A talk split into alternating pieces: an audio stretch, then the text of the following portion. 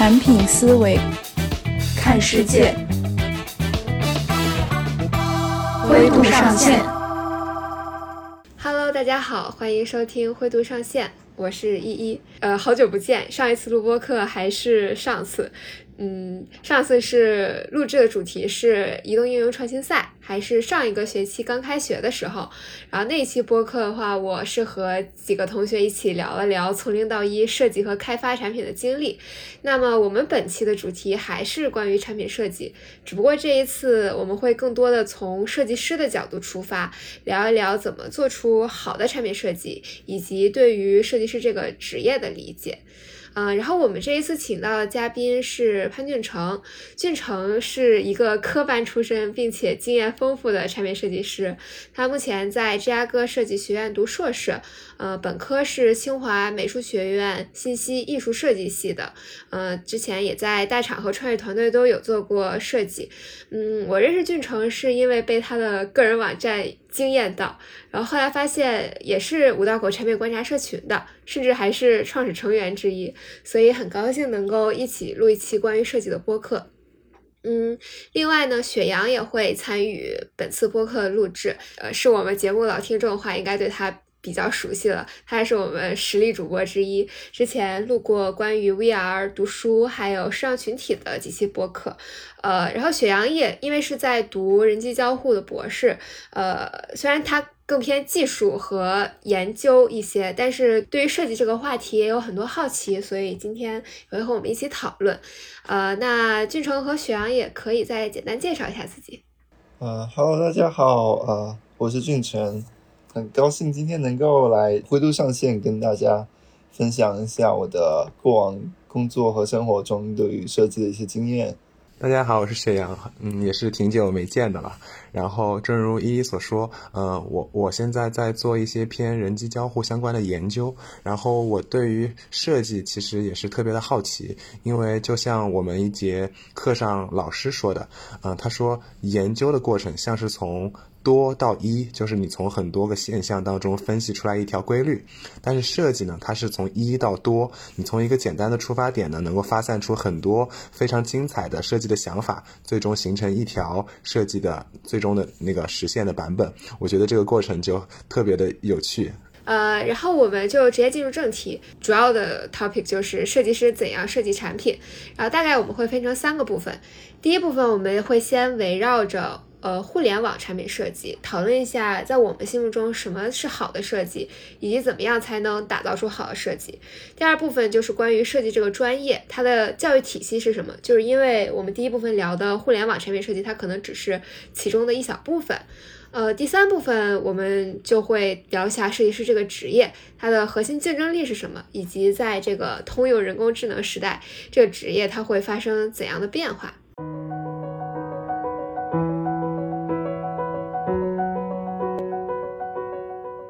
感觉大家可以在给出这个具体的什么是好的产品设计这个定义之前，我们可以先嗯聊一聊在我们心中最喜欢的产品设计是什么，或者说最近让我们感觉到比较惊艳的产品设计。那我觉得我可以先分享一下吧。对我最近工作经常用一个软件叫做 Loom，它在我自己个人感觉它在北美市场还比较火。它做的是什么呢？它其实就是一个很简单的一个录屏工具，它可以呃，就是把你的屏幕录下来，同时会加上你自己就是个人的一个呃人像，就是你也会录你自己在这个录屏之中。所以它能够做到的事情，其实就是呃，就比如我现在讲一遍我的这个 slide，或者是呃，我去跟工程师讲一遍我今天啊这个产品设计都做了什么东西，然后哪些地方需要注意。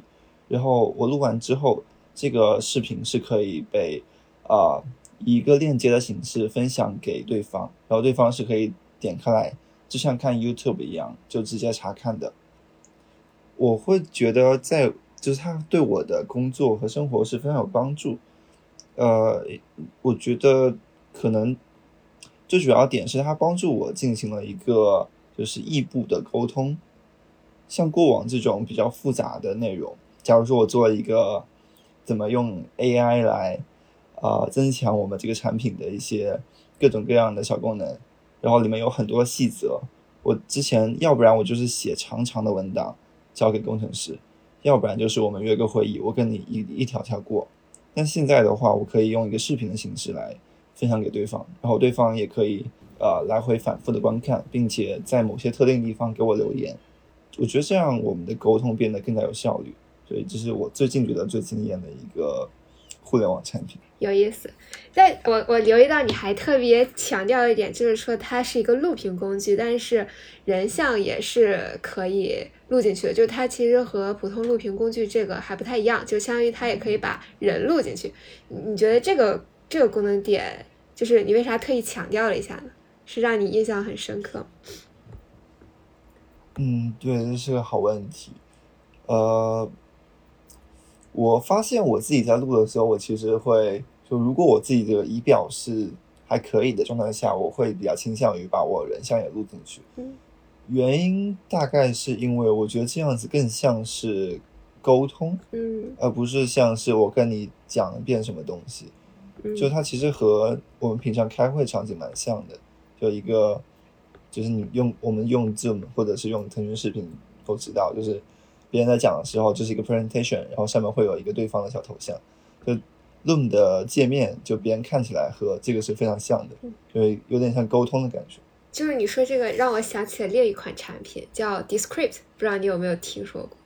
好像有点印象。它其实是一个就是文字音频剪辑工具，呃，就是它可以通过文字的形式来编辑音频，这是它最开始。然后它最近多增加了一个功能，叫做 Storyboard，就是它可以也通过文字的形式来剪辑视频，呃，然后它也有这个录制屏幕，包括就是把人像录制的这个功能。然后它的面向主要对象是一些创作者、视频创作者，它就可以对着屏幕讲，然后把自己也录。进去后面就直接用它的工具，通过这个文字稿来剪视频。我用过几次 Storyboard，效率超级高，就是你根本就不用看那个画面，也不用反复的观看，直接就是通过文字来直接剪这个视频就可以了。就有一个功能跟你刚刚 mention 就是刚提到的这个论很像。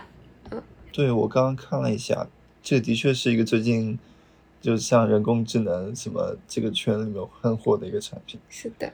嗯。OK，那雪阳呢？有有什么就是让你很喜欢的产品设计吗？我说的这个可能有点不像互联网产品哈，就是我想说一个游戏，这个游戏它还是一个，其实它算是一个单机游戏吧，嗯，就是它是一个，呃，它叫《底特律成为人类》（Detroit Become Human），就是它是一个互动电影。所谓的互动电影，就是说其实玩家，嗯，他在里面会遵循主主线的。剧情流程，然后呢，它不像是我们一般玩的那种，呃，就是多人竞技类的游戏啊，或者是那种剧情呃探险类的游戏，就是那种开放世界的，它都不是。它是其实它有点像一个电影啦，但是玩家在里面可以做各种的选择来推动这个剧情的发展。就是我为什么想说这个这个这个游戏特别惊艳我呢？是因为就是嗯，就是大家可能都知道，就是互动是电影的问题，就是说。你不像是在玩一个游戏，你就像在看一个电影一样，就是你，啊，作为玩家的沉浸感可能没有那么强，所以这个游戏它就用了很多种方法去增强这种沉浸感。嗯，比如说，它把选项，就是最普通的选项，这个几乎已经玩出花了。就是比如说，它在里面游戏里面可能会涉及到一些，我作为一个警察，我需要去破案，需要收集一些证据，或者是我是一个呃街头的一个青。青年，然后呢，我需要去玩各种有点类似于跑酷的动作，我需要设计一个逃生的路线，这些看起来就是比较复杂的一些交互啊，它都能够通过选项这么一个特别 simple 的东西来实现，并且它这个过程当中真的会让你觉得我就在我就在调查案件，或者是我就在跑酷，很有沉浸感。然后呢，它还有一个很有意思的东西，它叫做呃 QTE，我查了一下，叫做快速时间反应事件，它大概就是说你在。嗯，比如说你在跟人搏斗的时候，你需要快速的摁一些按键来做出，就是根据情境来做出反应。我觉得这个设计也特别棒，就是可能是我之前玩类似的游戏比较少哈，我就会觉得真的这个这些设计真的能够很增增强这种游戏当中的沉浸感，让我感觉我就是这个游戏当中的一个角色一样。嗯，对，所以我对这个游戏印象很深刻。对我其实最近也在我在上一个游戏的课。嗯。就有讲很多游戏理论，就是怎么让用户能够有层级的感受到快感。就游戏的设计的确是非常非常复杂一件事情。然后我也有听过，也有看过这个《底特律变成人类》的一些相关的报道，自己没有玩过，但是它的确是一个非常设计精良的游戏电影。呃，我再举一个产品的例子是 Coolbox，不知道大家有没有听说过？Coolbox 是一个剪藏工具，嗯，它就是可以把你看到的好的文章或者是图片、视频，就各种形态的内容都。很快速的就都收藏到 Coolbox 里边，嗯，也可是可以是整篇文章，也可以是一个片段，或者是同时你还可以给它打标签，然后记录你的想法。Coolbox 它之前最吸引我一点就是它的多端的生态做特别好，它既可以在手机上，也可以在浏览器插件，然后也有自己单独的 App，就可以随时随地多端同步的查看自己收藏过的内容。然后它最近做了一个更新，是它。不仅是浏览器插件的形态，它还可以实时的根据你搜索的这个关键词做匹配，然后把你之前收藏过的内容显示到就内嵌到浏览器当中。就比如说我用 Google 搜索了一个呃 NLP，然后我之前有收藏过 NLP，也就是自然语言处理相关过的内容，那就是它也会相应的显示到呃就是这个呃浏览器的。右侧，这样好处就是在于我可以从我过去的一些知识库里快速的检索到我想要的东西，而不是就是再次重新检索一些外部的信息。我觉得这个也是呃，对于效率的提升。可能他们就我刚刚提到的一些可能更偏工具类，然后对于工具类来讲，我觉得像这种能够提升效率的设计，就嗯会让我印象比较深刻。的确，嗯，我觉得刚刚你讲到他把这个内容整合到搜索引擎里面，其实是一个，我现在觉得会是一个很 brilliant 的 idea，嗯，就他把你的在线搜索跟你的过往的知识体系搜索整合到一起。嗯，我我会去下载试用。嗯，是的，大家刚刚都举到了一些自己认为的好的设计的具体的例子。嗯，我们也可以尝试抽象概括一下，在我们心中什么是好的设计？好的设计，我觉得是一个很主观的东西。嗯，就是不站在不同的角角色，可能会有很不一样的答案。我自己来看的话，我会觉得就能够很好的嵌入我们生活的。能够被我们提供及时帮助的产品，嗯，对，我觉得也是嵌入生活，它才证明就是它是一个很有用的产品，而不是虚空创造出来的需求。那我说一下我心目中什么是好的设计，就是我觉得好的设计是关于有用和好用的这么一个工程，就是。嗯，两条标准，一个就是它首先得是有用的，就是像刚俊成提到，它它是可以嵌入用户的生活的。然后第二就是好用，好用的话，可能就要求我们在设计的时候，真的站在用户的视角，就是嗯，去想象用户他会怎么使用这个产品，然后做出一些相应的好的设计。同时，我觉得也会有一些，比如设计的准则。或者是一些常用的工具可以帮助我们做到这一点。提到好用这个，我突然想到一个例子，就是我之前在使用 Gmail 发邮件的时候，就是经常不是会附上一些附件这种类型的东西，然后我就会说 I attached 什么什么到了我的邮件里。然后如果说我没有 attach 任何东西，那 Gmail 在我发邮件之前会弹窗警告我说，你说了你要。添加附件，但是其实你没有添加，你是不是忘了？它会提醒我这个，所以我就觉得这个虽然是一个很小的设计点，但是它确实是站在用户的视角走走完这个完整的流程，然后去想会遇到哪些问题，去避免这些问题。所以我觉得，嗯，这个设计也是让我印象比较深刻的。的确是，这个这个设计还其实我是想做一点补充啦，就是你们刚才主要提到的是说啊，这个产品希望能够无缝的嵌嵌入自己的生活，然后并且它能够嗯提高自己工作的效率。那其实我感觉我我关注产品的一个也是一个比较重要的点吧，就是嗯，首先就是这个产品它是不是能够符合我自己的某种身份认同吧？就比如说呃，我可能是说我希望自己变成一个有科技感的人，那么我就希望这个产品它可能在外观上。是简洁的，嗯，UI 设计上是，嗯，美观好看的，然后就是有一种范儿吧，就那种感觉。举个例子吧，就比如说，呃，为就是普通的笔记软件，为什么就是不用那种自带的记记事本或者是备忘录，而选择用一些比如说 Flowmo 呀，或者是 Notion 啊这种软件？一方面确实他们是很好用了，但另外一方面也会觉得说，呃，跟我呃有相同。呃，兴趣或者是相同使用习惯的一些用户，我们形成了一个 community，大家都会在使用这样的产品。那么我我可能也会想去体验一下，或者是说苹果的一些产品吧，就是我很认同它的设计理念。呃，我觉得它的整体的工业设计也好啊，它的软件设计都是很符合我的某呃美学的一些欣赏上的习惯，或者是说我觉得嗯这个产品它让我用起来很舒服，对我可能从这个方面来去会去偏重的去。去挑选一些产品。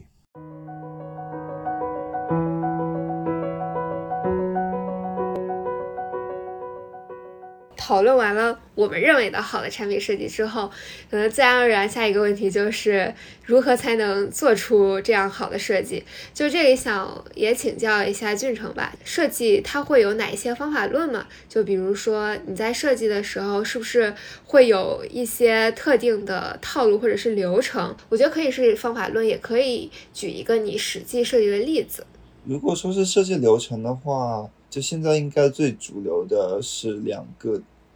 两个模型吧，两个模型其实就他们是相通的，就只是两种表述方法。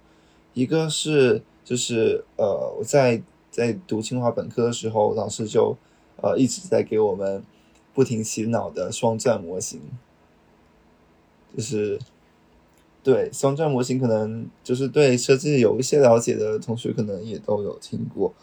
它其实就是两个两个菱形接在一起的一个一个形态。呃，为什么要叫它双钻模型呢？就是它是想描述我们的设计是一个，呃，就是你从一个点发散，然后再聚合，再发散，再聚合的过程。具体来说，就是，呃，就一开始我们什么都没有，所以我们就需要去，呃，找一个问题来解决，然后来找问题的过程中，就是不断的去，呃，探索我们周边有。就让我们感到不适，或者是让周围人有一些困惑的地方，或者是呃，我们去预测一些东西来，呃，这种解决未来的问题也都可以，就是不断的去发散来找问题，这个叫做 discover 的 stage，然后再下一步，也就是收缩的过程是定义，也就是在这一步里面，我们去呃，去了解我们有什么资源，然后去了解这些问题到底有多重要，来确定哪个问题是我们现在想要解决的。然后这是一个搜索的过程，你就去定义清楚我们要去解决什么问题，然后这个问题呃有哪些呃限制条件，有哪些就我们需要去了解的一些呃相关的知识，在这个步骤就是定义，然后呃到下一步就开始做设计，然后在做设计过程中其实也是另外一个菱形，就一开始你开始发散，然后这一步你就在发散解决方案。就对于我们刚刚定义好这一个小点的问题，那我们有什么解决方案？我们可能需要就是想很多个，然后来做一下比较。呃，比如说，可能我们现在只有一个开发同学，那我们可能就只能选一个开发成本比较低的方案，或者说是啊，我们现在的用户群体是，就假设是一个呃年轻女性的群体。那我们可能在做设计决策的时候，就要更偏向于我们研究研究到的对这个用户群体的一些特征来做决策。啊，对，然后就是这是一个发散，然后到后面就是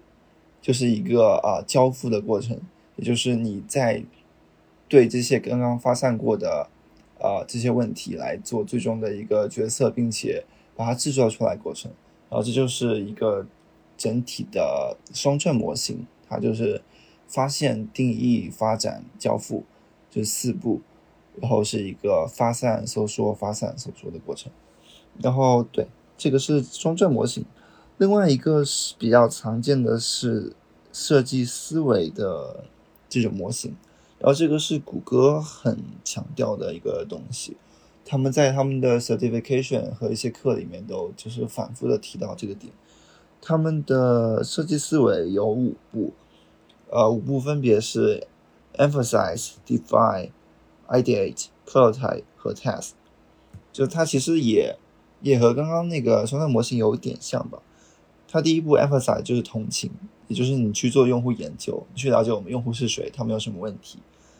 然后呃，下一步 define 也就是有点像我们刚刚的搜索那一步，就是你去确定好你要解决什么问题。第三步是 ideate，也就是我们刚刚聊到的你去探索解决方案的这一步。在后面是 prototype，也就是我们确定好一个方案来把它啊交付出来。它的后面还有一步是叫 test，这个 test 其实是我觉得呃也是非常重要的一步，呃，特别是对于互联网产品来说，呃，这里原因可能是因为互联网产品不像工业设计或者是服装设计，互联网产品是没有尽头的，它是在一直迭代，并且一直在跟我们的竞争对手相较量的，所以呃，就不断的去测试迭代是一个很不。很重要的步骤，所以对，然后这个是一个设计思维五步的另外一个模型。因为刚刚这个框架就是听起来可能呃有一些抽象，有没有什么具体做过设计的例子可以简单讲讲？我想想，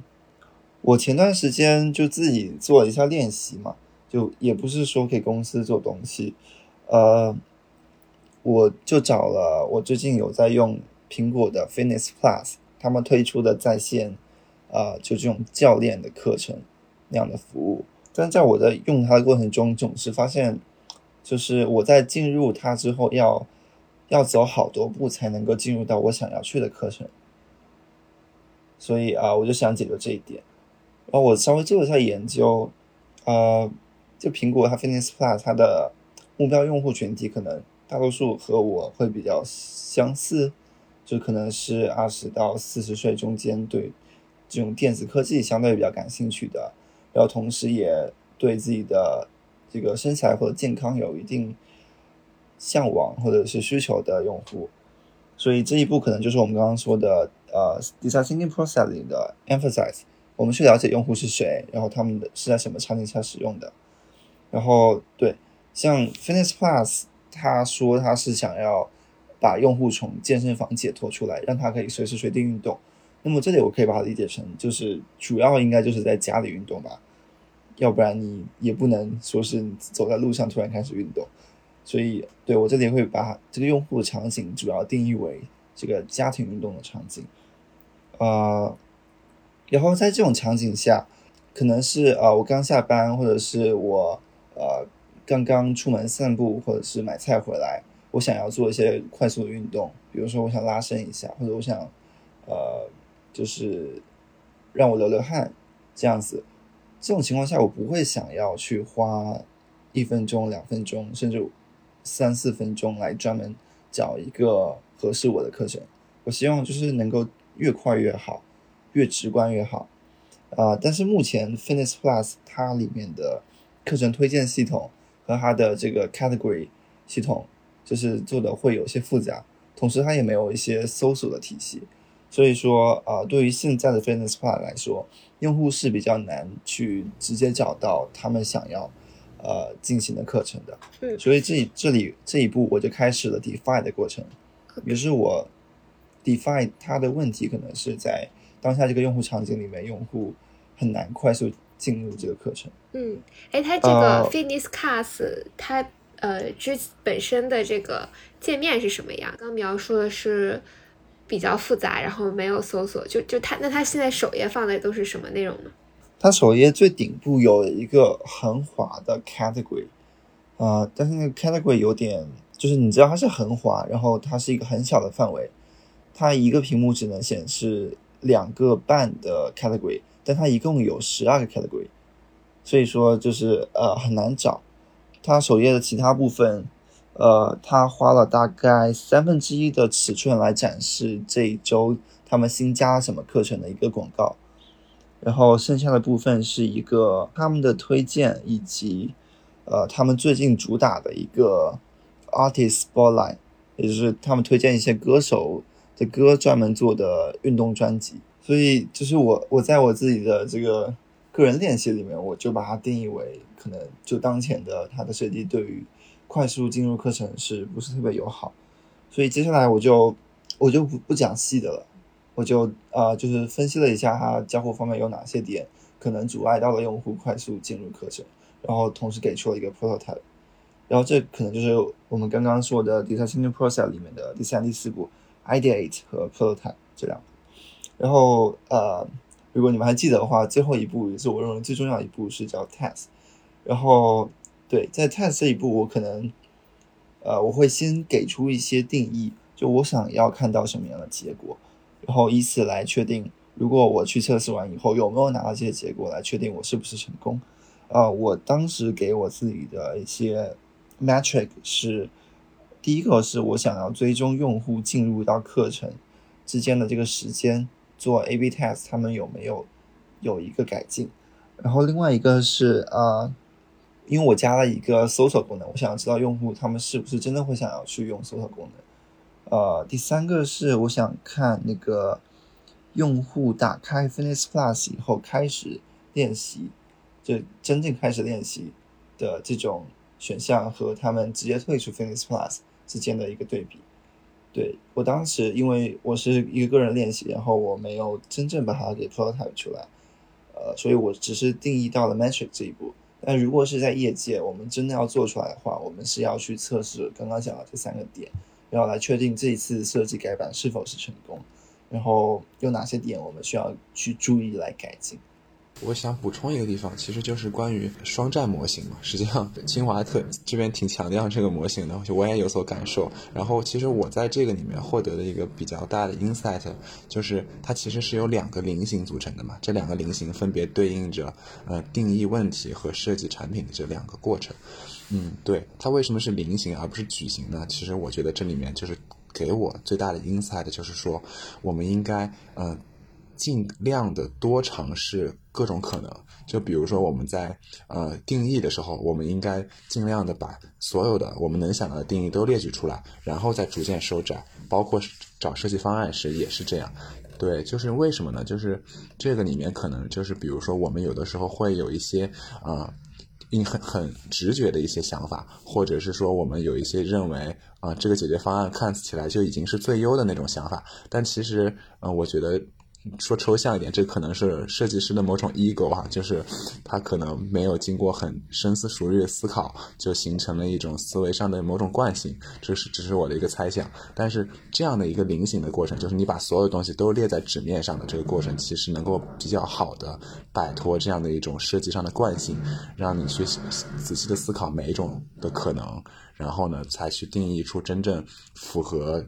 场景需求的一个设计，然后，嗯，俊成刚才说的那个他的那个设计上的小的练习，我也感觉到，嗯，比较好的一个点就是，他真的是从一个用户的痛点，或者是说我有一个场景，然后不管这是我自己发现的也好，还是我通过用户研究收集到的也好，就是我是从一个真正的需求出发来解决一个切实的问题，我觉得这也是一个特别棒的一点，就是我们不是为了设计而设计，而是真的是为了解决问题去思考。嗯，是的，跟刚刚刚刚雪阳讲的那个双链联模型的一些补充，我觉得就很棒。我之前和一个 Apple 的设计师做 Coffee Chat 的时候，他有跟我讲，他们在就平常的设计任务交接的时候，一般是会给出至少三个解决方案，然后来跟其他同事来探讨选择。可能我还可以再补充一点。因为我们如果真的去做设计的话，你会发现设计中的决策点是非常非常多的。就假设我要做一个就是沟通软件 Instant Message 的话，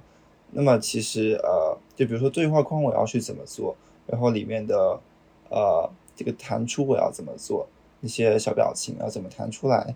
就里面的东西是很多的，而不可能说是每个东西我都给三个解决方案这样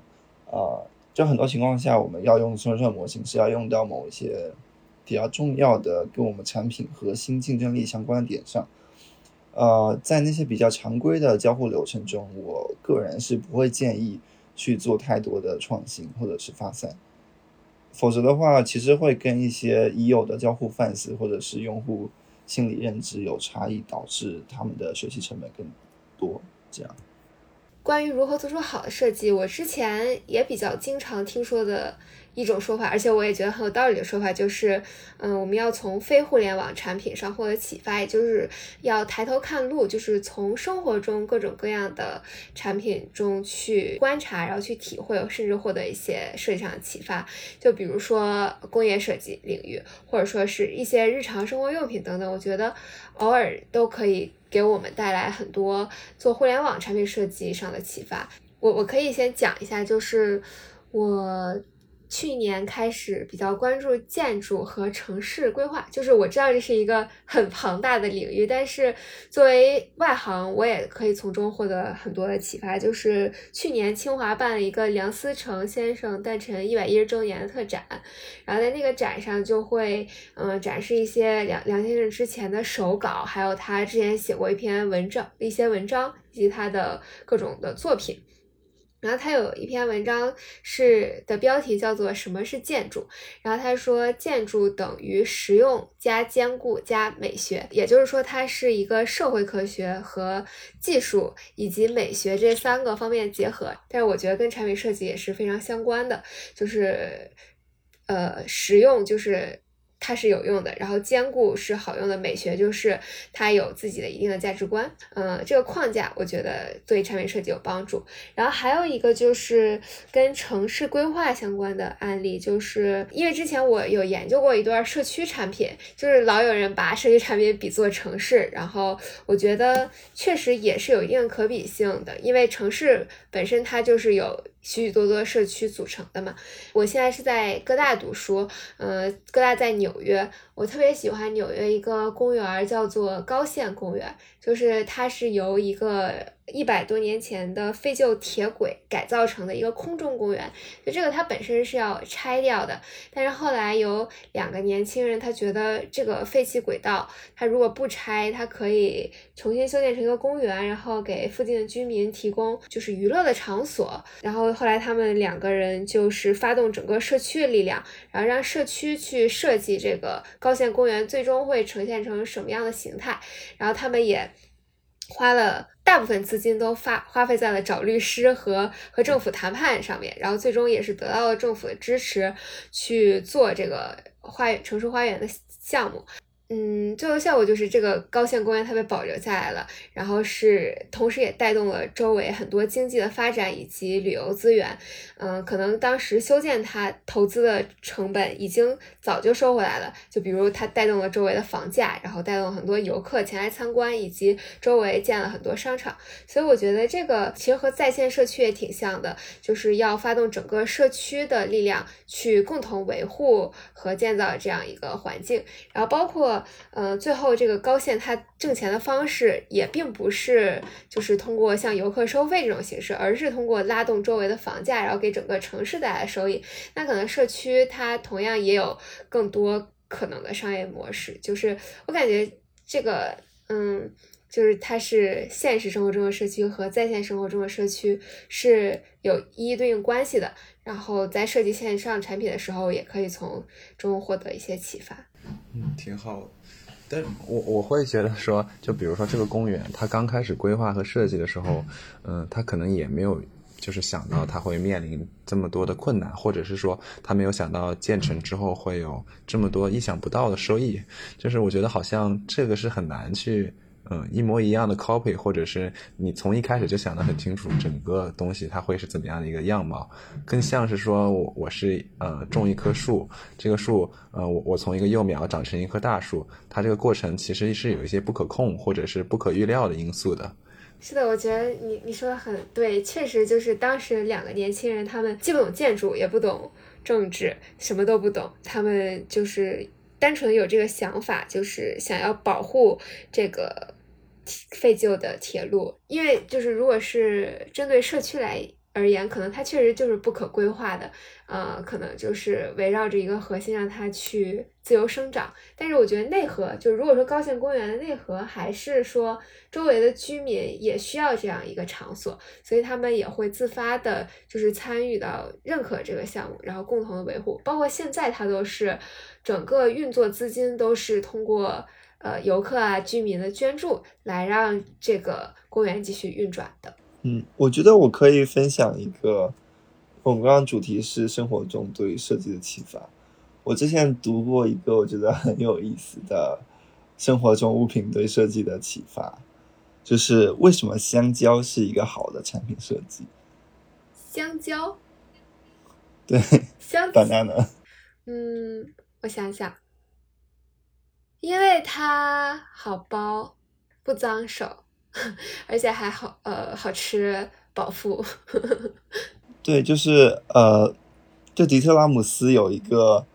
呃有一个是设计原则，然后香蕉其实符合里面很多很多点。我举一些点来说，呃，就是香蕉它是可以理解的，就用户就我们我们就是平常吃香蕉，它就是很容易剥，就我们一看就知道它是要剥开来吃的。同时，呃。香蕉它也是很有功能性的，它是一个非常便携并且呃容易保护的食物。然后呃香蕉也是可用的，因为它的整个外形的大小和尺寸和它的弯曲程度都非常适合人的手掌，适合抓取和食用。然后同时香蕉也是可持续的，就它是一种天然的可再生的食品。最后相当也是一个呃非常充满美学的食物。它那明亮的黄色，就是一次一次的激起我们的食欲。以后吃香蕉的时候，都会充满一种敬意。对香蕉，其实我觉得要说的话，它挺符合人体工程学，它的整个大小和弯曲。就是说到人体工程学，嗯，我我我的研究当中会涉及到一些，就比如说，嗯，我最近可能在做一些就是虚拟现实当中的手势交互相关的。研究就是我们有的时候，嗯，大家都知道嘛，现在用 VR 基本上是用那个手柄，然后但是有的时候你在玩体感游戏的时候，你很难，就是你不太想还要抓着一个很沉重的手柄，这个时候你就想用手势来做一些基本的交互。那我们怎么样去设计手势呢？其实这里面我们就经常会参考现实生活当中的一些设计。举几个例子啊，就比如说茶杯，它的那个把手。为什么要那么设计？就是为什么人拿起茶杯的时候，那样的一个手势是舒服的。然后包括电话，就是那种老式的电话，它可能有一个拨盘。那那样为什么它是设计成一个拨盘的形状？然后为什么是旋转这样的一种转动的形式？特别还有一个东西就是鼠标，就是为什么？因为大家可能见过或者听说过那种人体工学的鼠标，它不是跟正常鼠标一样是呃。完全对称的，它可能是一个非对称的结构。比如说，我的手是弯着的，就是大拇指是不是悬空放置的那样的一个特殊的手势。就是为什么要做这样的设计？我们经常去在这种生活当中的设计当中去找一些灵感，或者找一些设计上的规律吧。我我比较好奇，那个电话的拨盘为啥是圆形的？最开始，对这个挺有意思，就是。它圆形，首先它可以均匀的分布嘛，就有点类似于钟表的那个指针。然后呢，它一开始设计成一个那样子的拨盘，主要是也是它机械结构上的一个方便，就是我可以通过一个转盘，就可以通过我不同的旋转的角度来实现呃很多个数字的输入。对，这可能是它一开始工业上的一些设计，但是其实呃，我觉得它对于这个人体工学也是有一些参考价值的。对。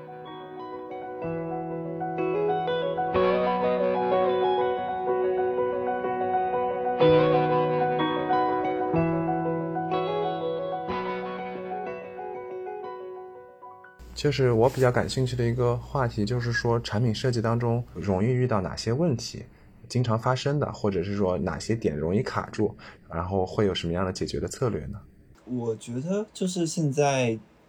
呃，做设计的话，最常出现的问题其实是沟通上的问题，或者说是就是设计决策方面的问题。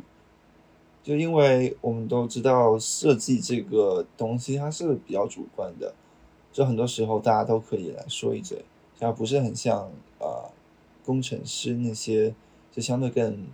呃门槛更高一点的这种行业。然后呃，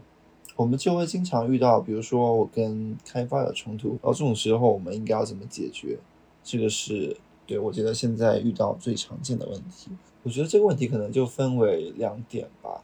第一部分是我怎么知道我我是对的？这其实是关于一个呃怎么做 design decision 的问题。就我的设计是否是有这种支撑的？嗯，这个之前可能会更主观一点吧，就是在这些系统出现之前。但是呃，到现在比较后期，整个设计的体系更完善以后，我们就有主要是两个支撑，一个是定量，一个是定性。呃，定性的话，可能就是我们通过用户研究，我们知道哦，用户在这个场景下他是有这样子的需求，可能他现在呃只能一只手拿着手机，所以我们不能设计太复杂的交互，就是会有这样的一些。定性方面的调研来支撑我们的设计决策，然后如果有这方面的这种冲突，我们可以直接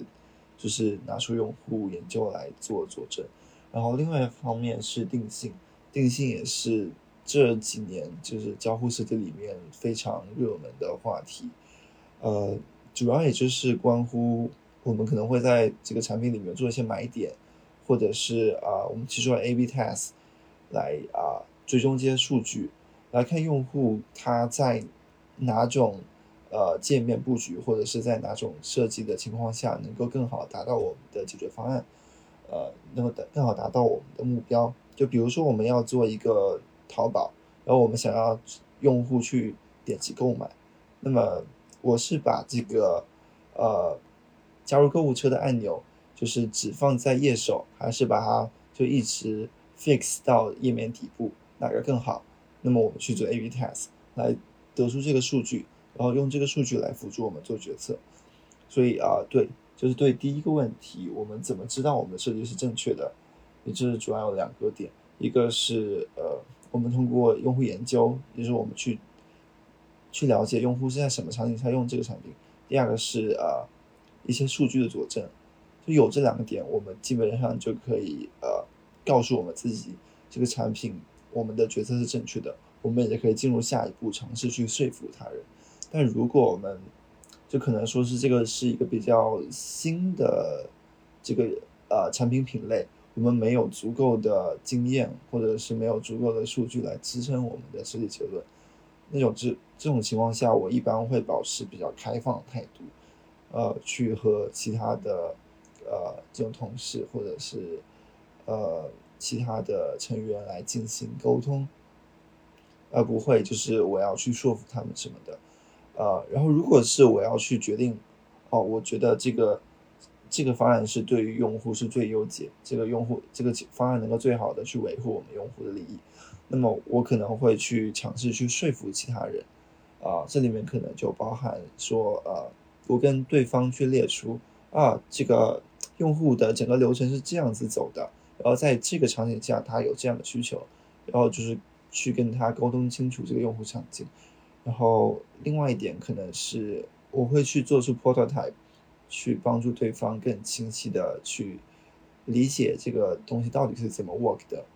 这样子我们大家更有更有这个参考的来进行讨论。然后其他的一些点可能是包括呃，我去向对方发送一些。呃，比如说 Nielsen Roman Group 的一些文章，或者是其他一些比较权威的一些呃设计研究给对方看，或者是我去自己去做用用户测试，来找数据来证明这个是个正确的决策。啊，对，所以说这是几个我用来说说服对方的方法。对，所以总结一下就是，我先要知道我是否是正确的。然后我才能够去决定我是否要说服别人，就这两个步骤是我们去解决设计中与他人产生、与团队其他成员产生冲突的，我目前的一个解决方案。嗯，我觉得说的很好。就我前两天还读到一篇，就是对比呃，亚马逊和苹果在说服对方这个环节做法，就是亚马逊就是写文档，然后苹果就是做 prototype，反正最终目的都是就是把这件事情讲清楚，或者说让对方信服。每个公司可能说服的方式不太一样。我我现在其实觉得就是可能，就是很多时候 prototype 会更有效一些，因为它是一个很直观很。如果你去想象的话，很多复杂的产品是很难想象的嘛，对吧？嗯。然后能够直接让你用去体验这个过程怎么走，可能会说服力更强。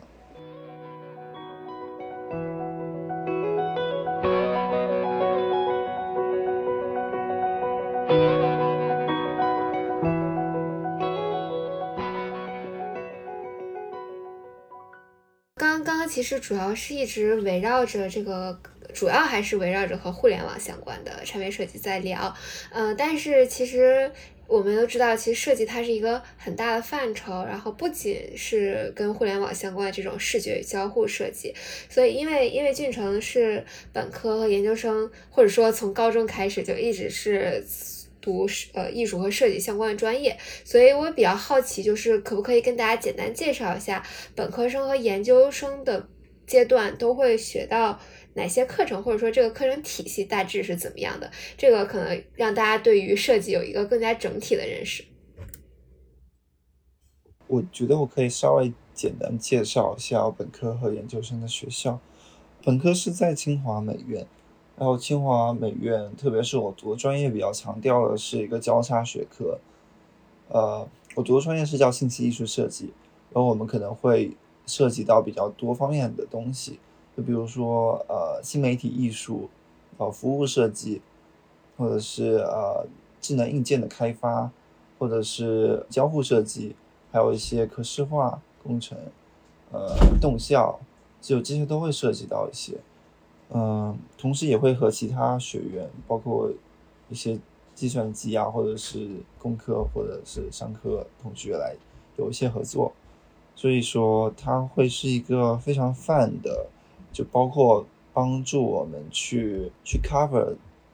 整个跟这个呃计算机设计领域相关的大部分内容的一个学习的体系吧。对，它会相对比较泛一些。嗯，然后我研究生是在芝加哥设计学院，或者说是，他现在是在伊利诺伊理理工的下属的，他叫 Institute of Design。这个学校它是一个全研究生的学院，就它是没有本科的，同时它是一个比较专注于就以人为本的设计，或者说是系统化的设计，就它会比较偏理论研究一些，嗯。然后他其实也会强调跨学科设计，但是我自己感受上，他的跨学科设计不是像清华那种去跟其他学科融合，而是说他把设计当成是一种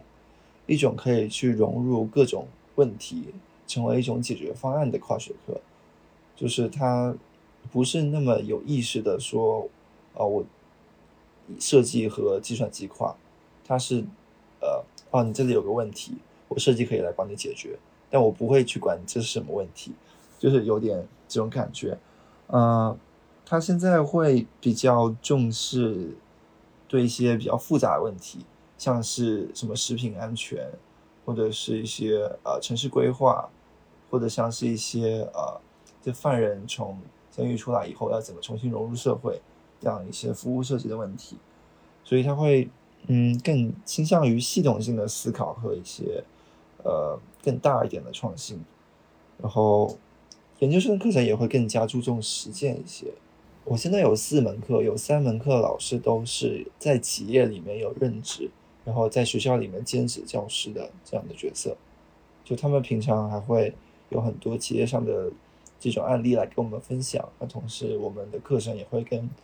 呃他们的公司或者是他们实际遇到一些问题相关。对，然后这个是我觉得另外一个不同的地方。嗯，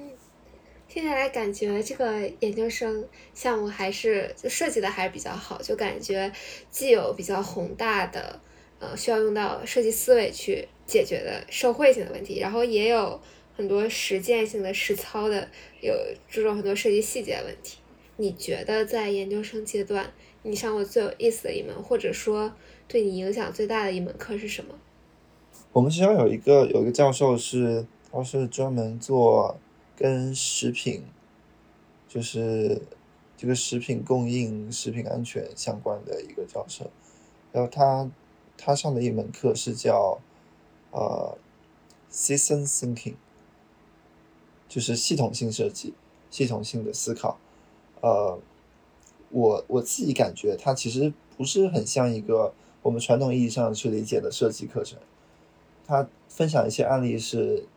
就比如说啊，我们做一个池塘，然后有多少水流入，有多少水流出，然后这个是比较容易监控的。那如果说是这里面有很多个池塘被串联在一起，那要怎么去怎么去看待这个事情？然后怎么去做统计？然后怎么去分析哪些东西是流入，哪些东西是会流出，它会对整个系统产生什么样的影响？但是我会觉得它有。对我有意思的原因是，我觉得他对我的可能看待周遭的世界都会有一些影响吧，就是有点像我们小时候上哲学课，就是世界是系统性的，我记得有这样一个点，是不是？对，就是让我去意识到了我做的东西对周围的东西都是有影响的，就可能比如说我们刚刚讲那个小的 button。它可能影响到的不仅是它，呃，这个商品购买的页面。就如果我要加入购物车的话，它可能也会影响到我们整个 App 其他地方的一些用户数据。就可能呃带有一个意识去去理解这个事情，就不要去忽视这些可能造成的潜在的影响或者问题。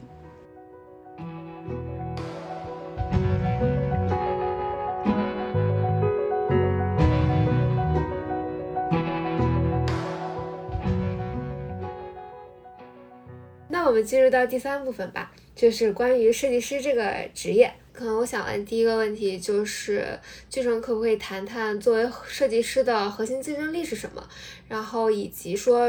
如何在不断的实践或者是学习中来呃发展自己的技能树？我就从技能树来说吧，因为我觉得对不同阶段会有些不太一样。嗯，对，然后。一开始我们作为 junior 第三人的话，可能更多的是做一些小一点的工作，所以这个时间段其实主要是锻炼一些，呃，就视觉能力和一些对设计系统的理解。就因为我们要保证我们做出来东西，就可能尽管是它小东西，但是它需要和整个系统符合，呃，它需要有一定的美感。我记得我第一次。跟那个我们当时美团的设计师来跟给我们做讲座，他跟我讲的一个点是，你你你做久了，你就会有 pixel eye，然后 pixel eye 就是像素眼，怎么理解呢？就是我现在看到，比如说两个方块，它们之间就算有一 pixel 的不对齐，我都能看出来，就觉得哦好难受，因为设计系统对于现现在这种互联网设计或者说是。Digital product 的 design 来说是非常重要的，它关乎着这个产品的可信赖度和这个用户的感知。对，嗯，然后再往上一点到比较 mid level 的话，我感觉会是对，啊，我们是会对这个用户体验或者是整个流程怎么走，呃，用户感知怎么样。和市场上已有的一些呃通用的方案会有比较相对深入一点的理解，也就这一步会更关注到用户体验一点吧，然后也会对呃通用的一些架构有一些熟知。就像刚刚讲的，现在的 digital product 它是很很在乎一致性的，呃，刚刚的一致性可能是一个产品内的一致性，但我现在要讲的一致性其实是整个用户认知模型中的一致性。就比如说，呃，我现在在我在美国，如果我要做一个视频软件，那么我在视频中双击它应该出现什么呢？它应该出现的是，呃，哦，现在在说的是手机哦，我补充一下，如果如果你在呃画面的左右双击的话，它应该要呃快进十秒这样子。对，但如果你在大陆就在国内做这个事情的话，那么你可能要要做的是让它暂停，就是会有用户认知的偏差。但是我想要强调点是，呃，到 mid level 以后，我们要做的是，呃，让用户可以更顺畅的直接接入我们产品，就是它整个流程是流畅的。我们知道用户在想什么，我们给他什么，这样子。呃，到更更 senior level 一点的时候，我感觉他会更倾向于我怎么样去在团队中发挥我的 impact，我怎么样去说服我们的 developer 和呃这个 product manager 和其他一些角色来去接受一个更加 user central 的的设计方案，让让这个产品它的整个流程会更加用户友友好，并且有。更长远的发展潜力，到比较 staff 或者是 principal 那样子的 level 的话，呃，我觉得就会更加考虑的是商业决策方面的一些问题了，就是我们怎么样去运用设计，把设计当成一种推进我们商业发展的工具来看待，或者说我们怎么样运用设计来提高我们品牌的认知，就是更加商业方面的一些。呃，策略。刚刚说到认知模型一致性那一点，确实是刚来美国的时候觉得，我觉得 YouTube 交互实在太难用，就是完全不会，就是我点开视频我也不知道怎么退出。但是好像这边的产品就是你用习惯之后就会觉得，呃，反而会更顺畅一些。对我，我这两年很很深刻的一个体验是，就是。我们其实没有最好的交互方式，嗯，因为交互方式其实都是现有产品定义的，所以很多时候我们会比较无奈的要去选择接受现有的产品模态。嗯，是的，就就我想起，呃，之前好像是雪阳录那期播客，就是录了一期关于视障的播客，然后好像是不是有一个。就是视障的用户提到这个屏幕的滚动方向为什么是向上滑动，反而页面内容是向下滚？我觉得他说的这一点挺有意思，从来没有注意过。就是感觉好多，嗯，交互形式可能一开始就比如说苹果啊什么的定义的，就是后后来它就成为了一种呃规范，嗯，对。然后我也想起。好像于军他在他的著名一句话就是“用户体用户价值等于新体验减旧体验减替换成本”，就是如果说能够成为创造新体验、新交互体验的那个人，那可能就是价值会很大。比如说 Chat GPT，它是是不是就在定义一种全新的交互形式？而且这种交互形式是一旦习惯了就回不去了。但就算你说 ChatGPT，其实它也在，它也在套用一些过往的交互模态嘛，对吧？就是它的这种对话框的形式，你一用它，你就知道要怎么用。但我感觉这种对话框的交互形式反向过来，它会反噬很多之前已经存在的各种点击。就是如果说能够通过对话就完成了，那可能好多好多 App 都不用存在。好，最后就想问一下俊成，嗯，因为现在呃已经不知不觉就猝不及防的进入了通用人工智能时代。那我我最近也注意到很多 AI 与设计相结合的应用，比如说 AI 作图，或者是说嗯将 AI 融入到设计工具里，帮你去画这个用户界面，就有各种各样的 AI 辅助的。工具，然后你怎么看待现在 AI 技术对于设计师这个职业的影响？嗯，我觉得消极和积极肯定都有。消极的话，因为我们刚刚也也聊到了设计师的成长嘛，嗯，一开始我们肯定是需要花费很多时间来帮助我们建立一些视觉或者是一些更基础的一些认知，就是。有点像是什么台下台下十年功这样子的概念，但是现在呃，因为 AI 来了，有很多我们比较过往比较基础的工作可能会被取代掉。就比如说刚刚说的 alignment，或者说是一些呃对于间距的一些感知，嗯，和一些比较基础的绘图工作。那么我们可能未来有一些呃比较 junior 的设计师工作会消失。那这样子的话，其实对于呃入门行业的这种设计师来说不太友好。就是我们没有一个阶段来。就是让我们比较，呃，慢慢沉浸，慢慢进入到这个专业氛围之中。但是对于更更上层一点的设计师，我觉得是会有好处，就是因为在我们做做一些呃构思、方案构思，或者说是我们要快速做原型的时候，AI 其实会很有用。所以说，我们现在的这个发挥创意的成本其实降低了，就我们可以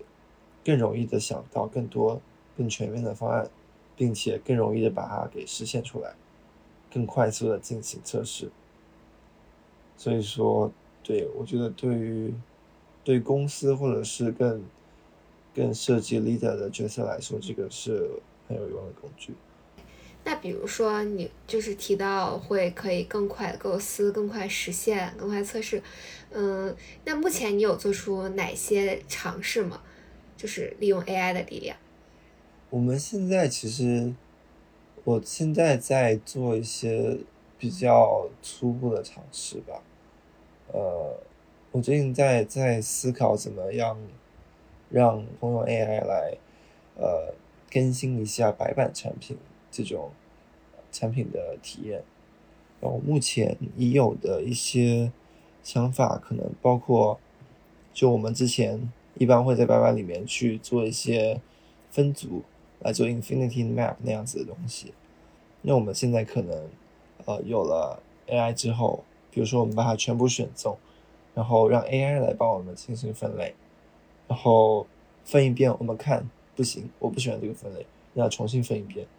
就是对这个成本会变得非常低，嗯，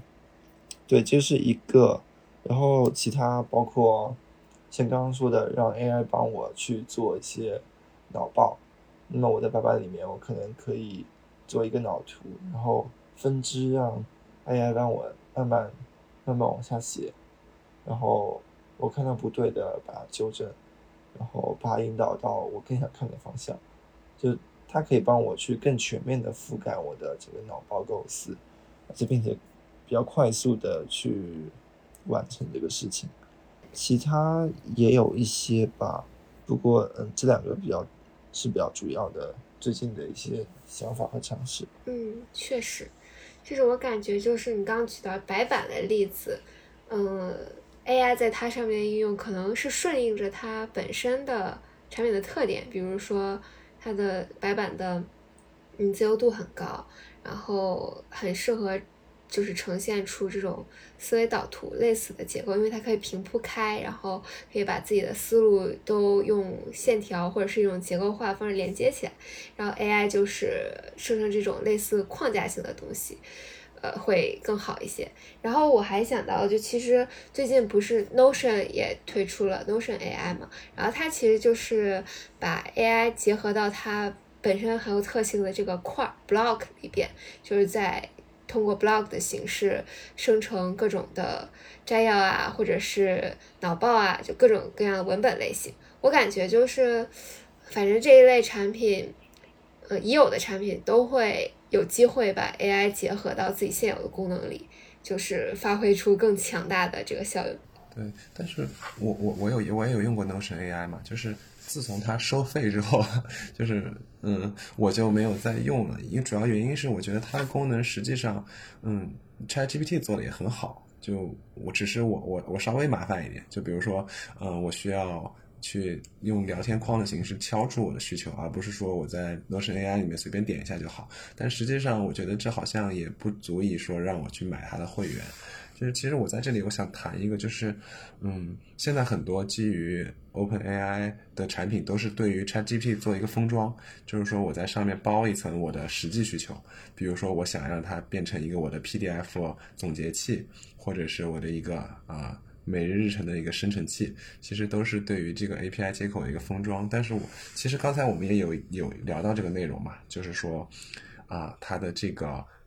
就是本身 ChatGPT 的交互能不能拓展，或者是说我们我们作为一些交互的设计者，这个。到底怎么样能够把它融合到各种各样的产品当中去？我觉得如果只是做一个这样子的封装，就是我在外面套一个壳的话，似乎好像还是不太够，或者是很容易被取代。它其实还是有很多新的场景可以被定义的。我最近其实有在想，就比如说，如果我我现在有一个需求是。我有个小孩儿，然后我我希望 ChatGPT 能够帮我变成这个小孩儿的辅导员。嗯，大概的我的需求就是说，我希望他能够每天一看着我的小孩儿做作业，按时完成，并且他遇到不会的时候去。那个辅导一下他，然后呢，我还希望他能够按时的向我汇报我最近小孩学的怎么样。那其实这个就是一整个产品的逻辑了，就是说，嗯，他可能会在各个流程当中用到 AI，但其实设计师他也需要做很多的工作呃，特别是就前两天出的那个。plug in 嘛，就是 Open Chat GPT，它能够提供 plug in，就是插件。然后有人评论说，呃，现如果 Chat GPT 是 iPhone 的话，那那个 plug in 就是应用市场。我觉得这个比喻就特别特别能够形容这件事情，就是说大家一下发现，OK，那我现在任何应用，我我就算是我我想去买张机票。那么我都不用亲自去携程这样的网站去查了，我直接就让 ChatGPT 帮我买就好了嘛。它能够自动的帮我比价，自动的帮我生成一个合适的一个行程的规划，然后直接帮我下单。所以我觉得这个真的是对于交互范式的一个颠覆了，真的 一个新的底层的系统。但是我感觉它如果真要实现，就你说的，就准确实现这些。肯定还有很长一段路要走，因为之前 ChatGPT 的一个很大的问题是，比如说它的数学运算并不准嘛，然后它解决这个方案。就是它在 plug in 里面几乎已经解决这个问题了，就是它直接把一个数学相关的库或者是数学相关的一个搜索引擎给接了进来，然后 ChatGPT 它就是以前的问题是它容易呃睁着眼睛说瞎话，然后现在它就是说相当于说我让它先去搜搜集它所需要的要解决比如说鸡兔同笼这个问题的资料，然后它再帮我计算。其实我觉得这个思路也可以拓展到就是刚刚依依你说的就是这个准确性的问题，就比如说如果它能够对接。各大啊航空公司的数据库，那它获得的航班信息就是准确的。然后，如果它能够对接学术论文的搜索引擎，那它给我返回的参考论文也是对的。所以，其实我觉得这个可能是一个数呃信息时代的一个呃数据库的一个共享的一个问题，就是说，嗯，各家它都得顺应这样的 AI 的一个潮流，去开放它的这样的一个数据的访问的权限，然后呢，统一接口。这样子其实我觉得就能很大程度解决这个准确性的问题，但这也涉及到就是，嗯，商业模式的问题嘛，就是说我为什么要给你开放，我有什么好处？这样，对，这个都需要去思考和定义。因为我我一直来会比较，我做比较多那种效率工具类的产品。我们之前其实有一段时间有跟朋友聊天，然后有说到，啊会不会 OpenAI 和微软就来了之后。效率工具这个市场就没了，就因为它很强，然后它接入了所有的这种微软的系统，那么我们之前很多的应用场景其实会被覆盖掉，就包括像是 Grammarly，包括像是一些日程规划，呃，协同的一些软件，可能现在它都市场都在慢慢萎缩，嗯，但我现在的概念可能会更像是，我还是相信它。它是一种增强效率软件的东西，而不是一种取代效率软件的东西。就是它还是会有更加、更加新的一些市场，或者是它无法去完全做到的一些需求。就比方像现在，就算 ChatGPT 来了，我们还是会用微信。就很多的数据和一些其他的一些资源是无法被它所取代的。哦，但这种场景下，我们可以去运用它来丰富我们的从用户体验。是的。对，就比如，嗯，我我也比较认同是增强，就像 Notion，好像如果说我所有东西都放在 Notion 里，就我可能还会留在 Notion 里边，但是会更愿意为了 Notion AI 而付费，因为它增强了我已有的体验。然后包括 Grammarly，就我看很多 Twitter 上人说要取消 Grammarly 会员，呃，就是我觉得这可能是 Grammarly 自己的问题，就是它会员那些功能确实 ChatGPT 是可以覆盖，比如说呃润色它的语气啊什么的这些，但是它把呃那种就是插件类的。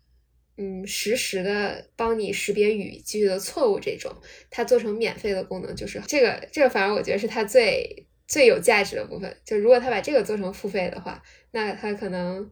就是付费率不会掉的很惨。但但我真的有点担心，就比如说 Grammarly 这种润色工具啊，或者是有道翻译这样的翻译软件，真的会失业。因为我最近真的就是已经转移战场了，就是我不太我在翻译大段文字的时候，我我一定会让 ChatGPT 帮我翻译，因为嗯，我我我可以让它限定给它更多的一些交互式的限定，就比如说我希望它帮我翻译的没有翻译腔，然后呢，呃，让它去帮我把一些专业术语能够翻译的更加准确一点。然后我是有对比过结果了，我发现 ChatGPT 做的确实是比呃谷歌翻译要好。我觉得这里面主要的原因可能就是我我把它称之为大力出奇迹吧，就是他看他看过的语料的内容可能是远远超过。呃，相当于谷歌翻译的时候训练用的语料库的，所以它就是说它是一个更加有 capable 的一个一个翻译软件吧。我就会觉得说，如果它可能在这个事情上做的特别好，甚至呃都超过人类水平的话，那真的有可能会取代掉一部分的呃现有的服务和现有的职位吧。对我，我觉得这里其实也跟交互设计是有点关系。嗯。就像刚刚说的，我们还有很多场景其实是很难被 ChatGPT 覆盖的。像啊，就举例刚刚说的这谷歌翻译和 ChatGPT 翻译的问题，就是如果我们有大量的语段要进行翻译的话，那么我不可能每次都跟 ChatGPT 来输入这个 prompt，然后让它来帮我进行翻译。那这种场景下，可能一些交互方面的问题会让用户更倾向于选择更加。我怎么说古典一点的翻译软件吧，所以就是用户他其实是会滞留一段时间，比如说他们这些软件是有一定的时间来进行自我革新，但可能之后他们的场景不会有之前那么覆盖那么全面那么广，但是我觉得他们还是会有机会。所以感觉现在遍地开花，就是大家在争夺这个宝贵的滞留期，争分夺秒。哎，我这里想再加加一个小问题哈，就比如说，呃，其实，就比如说对于 UI 设计师或者是美术美工吧，限定一下，嗯，他们就受到的冲击就会很大嘛。就比如说，嗯，现在可能设计一个 logo 或者设计一个 icon，直接用 Midjourney 这种工具出来的图就又便宜又好，那。我觉得对于他们来说是很大的一个冲击，嗯，就俊成，其实你也在设计团队嘛，你觉得，嗯，你你对这个的观察大概是什么样的？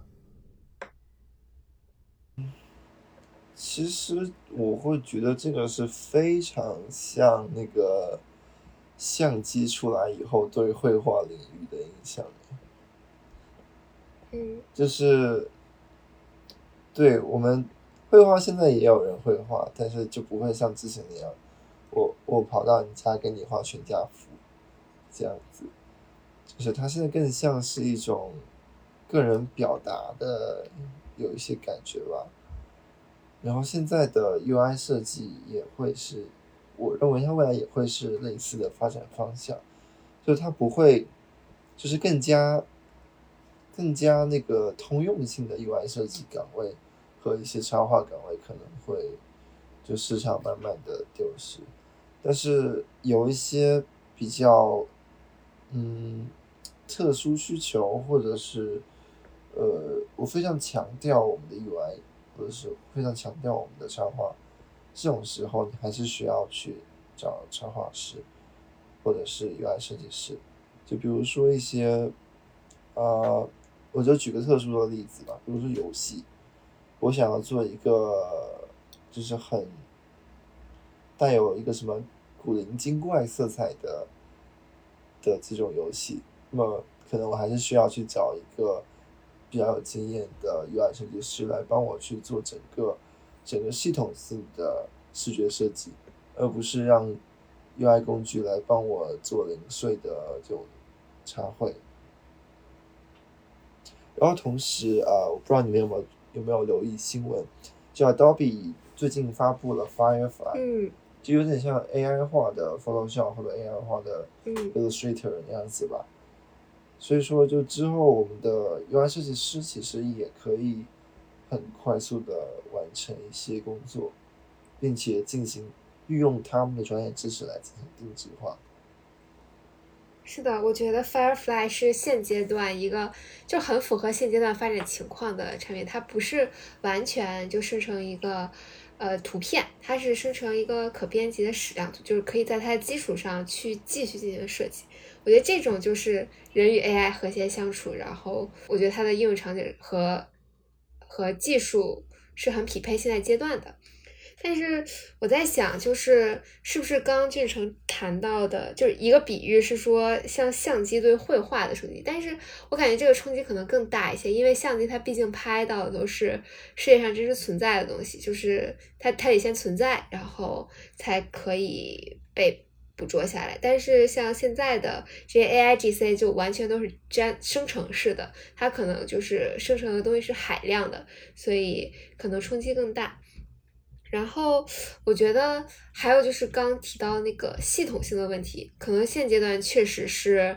嗯，就是 AI 可能生成的是单点的，但我觉得如果按照这个趋势来讲，未来它 AI 也是可以生成一一个系列的或者系统性的这种视觉设计。反而我觉得可能最核心的就是不可替代一点，就是你刚刚提到个人表达，就是那种。会写 prompt，然后很有自己想法的这种 UI 设计师，他不容易被取代。就是可能还是需要这种好的 prompt 才能做出更好的视觉设计。嗯，是我刚刚想了一点，我觉得可以补充一下。就作为设计师，我刚刚讲 UX 设计师的时候，其实有提到，就是我们工作大部分时间其实并不是做 prototype，而是沟通。就是我们是用 Prototy 来沟通，我们是去用这些图表来表达我们的研究和构思，所以沟通其实是很难被 AI 取代的。如果是一个比较需要沟通的 UI 设计师岗位，我觉得也会比较难以取代。我的事业焦虑好像稍微减轻了一点，因为产品经理也是 要不断的就是沟通。是的，是的，我觉得偏偏和 UX 是最难被取代的工作了。嗯。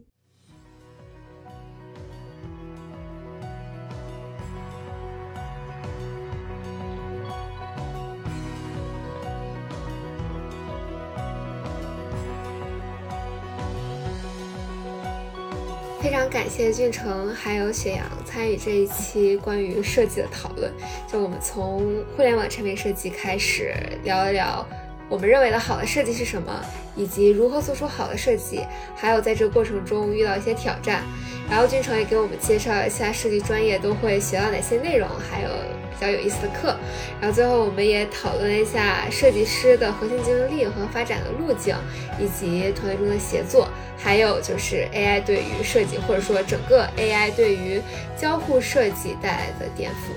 非常感谢大家的收听，拜拜。